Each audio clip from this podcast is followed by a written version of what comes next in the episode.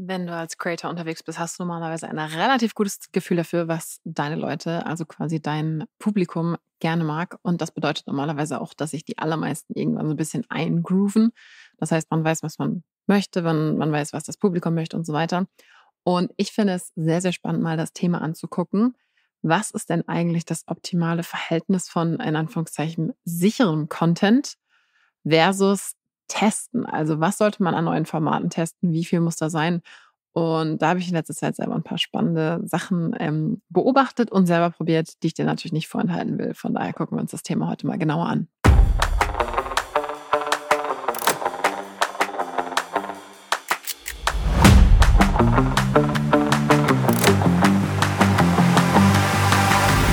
Du hörst den Creator Way Podcast mit mir, Viktoria Weber. Hier geht es um Unternehmertum, Online-Marketing, spannende Profile in der Creator Economy, Geschäftsideen, Trends und regelmäßig Behind the Scenes von mir und meinen illustren Gästen. Schön, dass du zuhörst. Vielleicht hast du schon mitbekommen, dass ich langsam aber sicher immer mehr bei LinkedIn aktiv bin. Und ich überlege gerade, ich glaube, ich bin so im Dezember erstmalig da eingestiegen. Da kannst du auch nochmal die gesamte Story so ein bisschen über diese ganze LinkedIn-Geschichte hören im Interview mit Michael Otto, das wir unter diesen äh, in den Show Notes verlinken werden. Da kannst du dir nochmal so ein bisschen unsere Diskussion zum Thema LinkedIn anhören. Das war nämlich auch ein sehr interessanter Start für mich.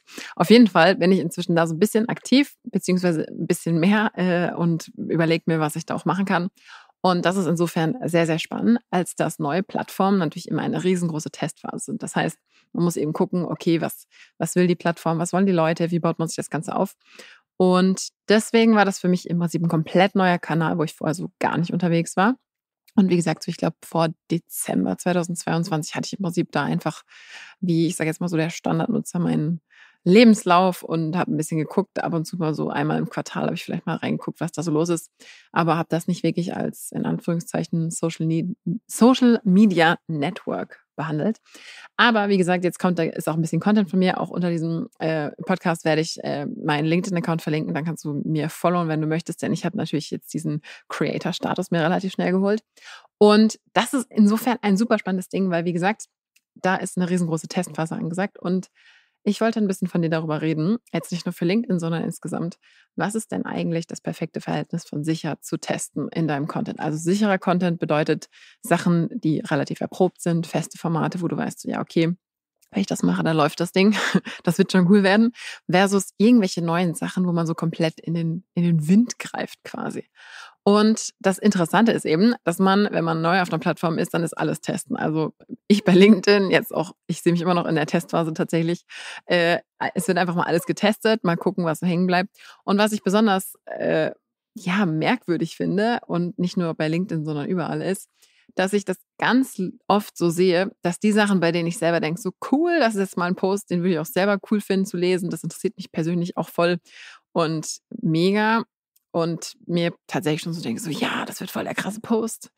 Äh, diese, diese Gedanken haben ja wahrscheinlich die meisten Leute dann, wenn sie irgendwas posten, dass man da gerne möchte, dass die meisten Leute das sehen. Äh, da passiert dann oft einfach gar nichts. Oder es gibt halt so ein paar so, ja, okay, verhaltene Rückmeldungen. Und bei anderen Sachen, wo ich mir denke, so, ja, ich, ah, ich, ja, ich schreibe das mal, aber ja, das ist halt quasi in Anführungszeichen eher so ein Lückenfüller-Ding, weil ich denke, ich, ich, das ist ganz cool und solide, aber also das ist jetzt, gewinnt jetzt nicht irgendwie den Pulitzer-Preis der LinkedIn-Posts. Und dann sind diese Posts teilweise um ein Vielfaches besser gelaufen als die, bei denen ich selber dachte, ja voll cool. Und das ist halt so ein Ding, wo man sich denkt, okay, krass. Das heißt, was ich bei meinen Bestandskanälen, nenne ich das mal so, sehe, ist, dass ich ganz oft und ich glaube, das machen viele Leute so, auch so ein bisschen in so Sicherheitsgefühl gefalle, dass man sagt, okay, ich weiß, was die Leute mögen. Zum Beispiel bei meinem Newsletter für Designer ähm, oder beim Newsletter für Creators oder bei meinen Newsletter für die Website-Sachen. Also ich habe einen Newsletter mit ziemlich vielen, also ich habe quasi so sehr viele Unter Untergruppen auch. Da weiß ich im Prinzip, wer was cool findet, welche Themen gut kommen. Ich habe auch im Interview mit Anne-Kathrin Gerstlauer, übrigens sehr, sehr empfehlenswert, Folge 51 gesagt, dass ich ganz oft gucke, zum Beispiel bei E-Mail-Newslettern, es ist ja sehr einfach, worauf klicken die Leute, was, was interessiert die meisten, wo, wo gehen die Leute drauf, wo bewegen die sich hin. Und dann mache ich halt mehr davon. Aber ganz oft ist es so, dass ich festgestellt habe, dass wirklich oft die Leute allein durch das Neue und Experimentelle total angezogen werden. Und deswegen gucke ich mir jetzt seit ein paar Wochen an, was denn eigentlich so bei, ich sage jetzt mal auch anderen Creators, eigentlich das perfekte Verhältnis ist zwischen sicherem Content und darunter meine ich zum Beispiel sowas wie feste Formate oder im Prinzip immer das gleiche Thema von anderen Seiten abdecken und so weiter, versus neue Sachen testen. Und meine Schlussfolgerung daraus ist die folgende.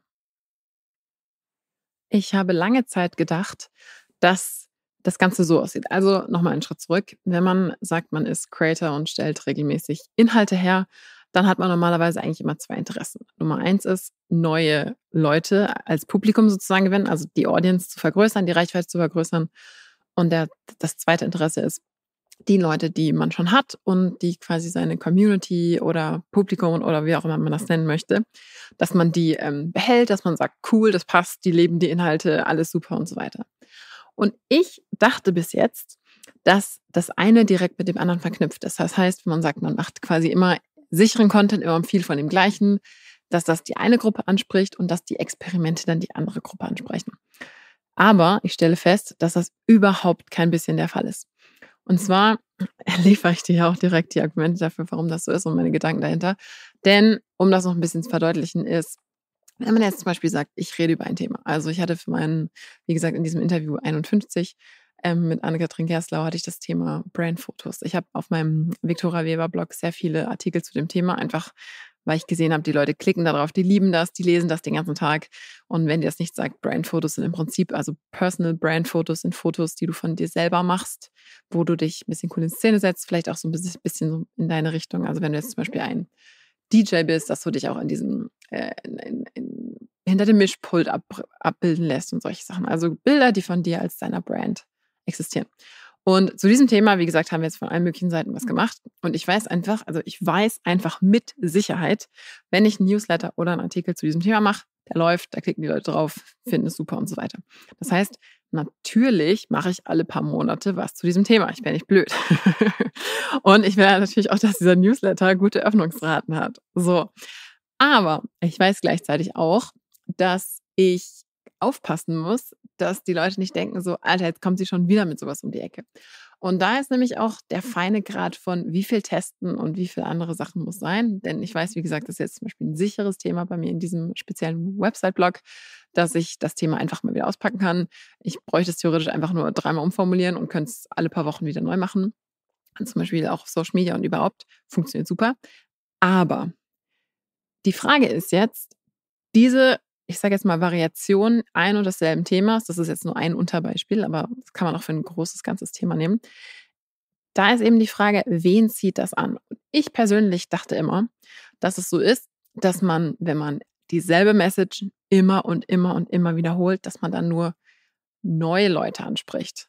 Das heißt, ich dachte immer, wenn man sagt, okay, ich rede jetzt immer noch von dem gleichen, immer von dem gleichen, okay, das macht man dann quasi, um das Ganze wachsen zu lassen, damit man mit seinem Themenkern ein breiteres Publikum erreicht und es immer wieder um, umbenennt, reframed, immer wieder neu und so weiter. Aber ich habe festgestellt, dass es überhaupt nicht der Fall ist, dass nämlich auch die in Anführungszeichen alten Leute, also das alte Publikum, das man hat, genauso angesprochen wird, weil die oft den Inhalt so mögen, dass die es einfach gerne nochmal leicht variiert nochmal gezeigt bekommen und nochmal gezeigt bekommen und nochmal gezeigt bekommen.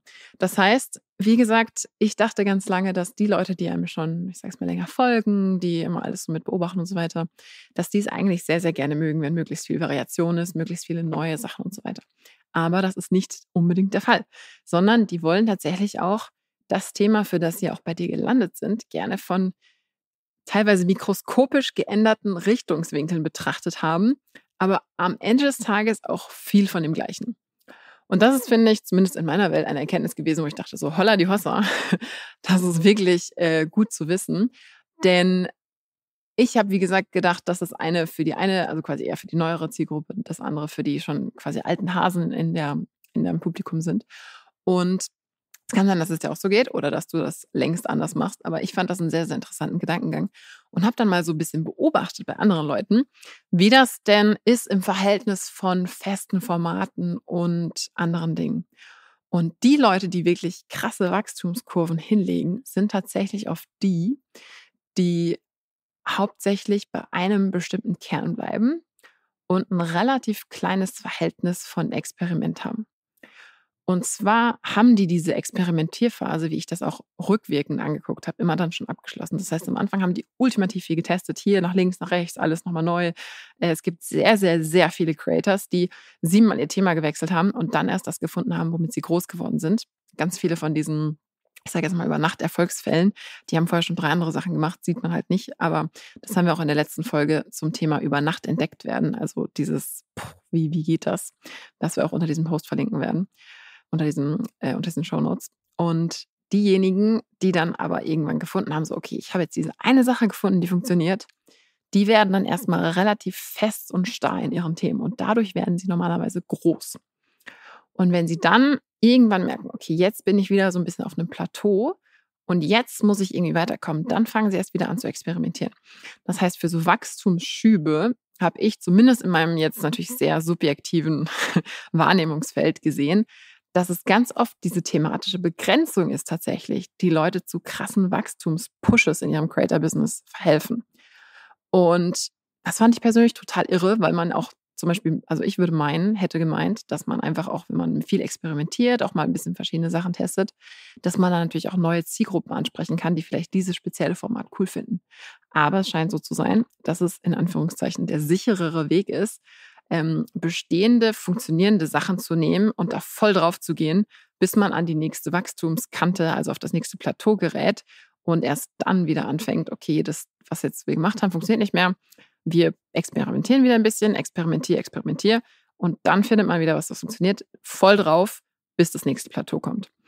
Und diese Erkenntnis fand ich persönlich irgendwie crazy. Ich suche jetzt auch die ganze Zeit nach Gegenbeispielen. Also ich werde natürlich hier auch so, sofort berichten, wenn ich sage, so, ah nee, stimmt doch nicht. Das heißt, vollkommen subjektiv, aber eine Beobachtung, bei der ich dachte so, ja, crazy, voll gut. Und jetzt ganz konkret nochmal, um zurückzukommen zu meinem äh, LinkedIn-Ding. Und wie gesagt, ich würde mich total freuen, wenn du Lust hast, äh, mir da zu folgen. Es gibt die ganze Zeit äh, Creator Economy Stories und Gedanken und alles von mir da. Da versuche ich jetzt wirklich mal ein bisschen mehr noch zu liefern. Da ist ähm, natürlich gerade noch die Experimentierphase, aber ich stelle eben fest, wenn ich dieses Learning, was ich jetzt hatte, umsetzen möchte, dass ich dann irgendwann auch aus dieser Experimentierphase raus muss und irgendwann sage, okay, das sind jetzt die Formate und die Inhalte, die laufen. Und da gehe ich jetzt erstmal voll drauf, bis ich irgendwann ein Plateau erreiche und dann wiederum neu anfange zu experimentieren. Denn ich sehe das tatsächlich auch, seitdem ich darauf achte bei vielen Leuten, dass man das Gefühl hat, zumindest von außen, da ist nur Experiment und quasi nichts Festes, nichts, was einem auch als Leser oder als User so die Sicherheit gibt, ah ja, wenn ich zu dem oder zu der komme, dann kriege ich immer XY Content. Und das ist ja eigentlich auch das, was man erwartet. Also wenn man sich keine Ahnung, eine Zeitschrift kauft, dann will man ja eigentlich auch mal das Gleiche. Also sämtliche Formate haben eigentlich immer das Gleiche. Wenn man sich äh, eine Frauenzeitschrift anguckt, dann ist immer äh, ein Teil, keine Ahnung, Mode, ein Teil dies und ein Teil das mit festen Seitenaufteilungen, festen Rubriken, festen Kolumnen. Das Gleiche bei äh, der Zeit oder der FAZ oder was gibt's noch für große Zeitungen.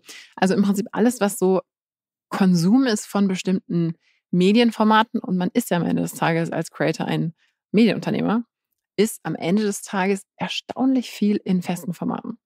Und als ich diesen Gedanken zuerst mal hatte, dachte ich so, boah, eigentlich ist das ja voll äh, kreativitätseinschränkend, was mir auch immer sehr viele Leute sagen, wenn man darüber redet, dass man sich quasi so einen festen Schirm suchen muss.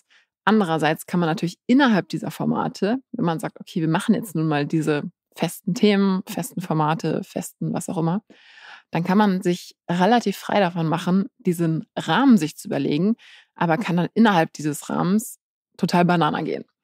Und das ermöglicht einem natürlich eine ganz neue Art von Freiheit, weil man dann sagen kann, okay, man weiß, dass immer so ein Grundrauschen da ist. Das Format funktioniert grundsätzlich eigentlich ganz gut. Das Thema funktioniert sehr gut. Ich bin innerhalb dieses Rahmens, experimentiere ich quasi auf einem kleineren Flächenbereich. Und dadurch kann man dann quasi größere Ergebnisse erreichen, als wenn man immer auf großer Fläche experimentiert. Ich hoffe, äh, dass das jetzt hier klar rübergekommen ist. Ich habe hier sehr mit meinen Armen gefuchtelt, aber das sieht man nicht. äh, auf jeden Fall ist das eine Erkenntnis, die ich für mich persönlich, wie gesagt, relativ neu bekommen habe. Ich fand sie super spannend, wollte sie auf jeden Fall sofort hier teilen. Und wie gesagt, ähm, ich lasse mich auch gerne vom Gegenteil überzeugen. Das war jetzt so ein bisschen die Beobachtung, die ich gemacht habe und wo ich jetzt gerade verstärkt darauf achte. Ich werde sofort berichten, wenn ich was anderes sehe, aber bis jetzt bei sämtlichen auch Wachstumskurven von Leuten, die ich mir angucke, ist das so ein bisschen auch der durchgehende ja, der rote Faden, der so da durchläuft. Und wie gesagt, ich bin auf der Suche nach Gegenbeispielen, nehme die auch gerne entgegen. Und apropos entgegennehmen, wenn du diesen Podcast schon länger hörst, dann würde ich mich total freuen, oder auch wenn du ihn das erste Mal hörst und cool findest, ist egal, würde ich mich total freuen, wenn du mir fünf Sterne gibst auf der App, auf der du gerade hörst. Und ein guter Tipp ist übrigens auch, das Ding zu abonnieren. Ich habe nämlich in wenigen Tagen am Dienstag schon die nächste Folge für dich. Und das war ein mega cooles Interview, wie ich finde. Also, wir haben hier sehr viele coole Interviews. Das war eins, was ähm, thematisch mal auch in eine ganz andere Richtung ging. Und so habe ich mit Bastian Kunkel geredet, der sehr, sehr groß bei TikTok und YouTube ist. Vielleicht kennst du ihn, Versicherungen mit Kopf. Und da geht es um das Thema quasi dieses Creator- Unternehmertum. Wie zieht man sich auch selber als Personenmarke dann wieder ein bisschen zurück, wenn man sehr, sehr groß geworden ist? Wie kann man sich selber so vom Tagesgeschehen freimachen? Was sind vielleicht auch die Schattenseiten dieses ganzen Geschäfts? Also sehr, sehr, sehr tiefgründig, auch richtig cool. Wenn du es nicht verpassen willst, dann, also Kommt darauf an, ob du äh, hier bei Spotify oder bei Apple hörst. Wir haben in den Statistiken gesehen, das sind die meisten. Also du, die Wahrscheinlichkeit, dass du jetzt gerade bei Apple oder bei äh, Spotify hörst, ist sehr, sehr groß. Und es gibt bei beiden die Option, dass du einfach dem Ding folgst. Ich höre selten bei Apple, aber bei Spotify kannst du auf jeden Fall dann noch die kleine Glocke betätigen, wo man dann auch benachrichtigt wird. Wie gesagt, am Dienstag die Folge würde ich auf keinen Fall an deiner Stelle verpassen. Das wird ziemlich cool. Und lass mich gerne wissen, was du dazu findest. Ich ähm, bin sehr, sehr gespannt. Und ich selber werde mir die Folge auch, glaube ich, nochmal anhören, weil da gibt es so viele Sachen, die ich mir dann noch rausnotieren muss. Äh, vielleicht geht es dir dann genauso. Von daher Danke fürs Zuhören. Bis nächstes Mal. Wie gesagt, ich empfehle dir schwer, Dienstag wieder einzuschalten. Da wird es nochmal sehr ausführlich und sehr tiefgründig. Super, du hast bis zum Ende gehört. Das war's mit dem Creator Podcast. Noch mehr Behind the Scenes und ein paar Sachen, die nicht alle kriegen, aber alle wollen, gibt's auf creatorway.de-newsletter. Bis zum nächsten Mal.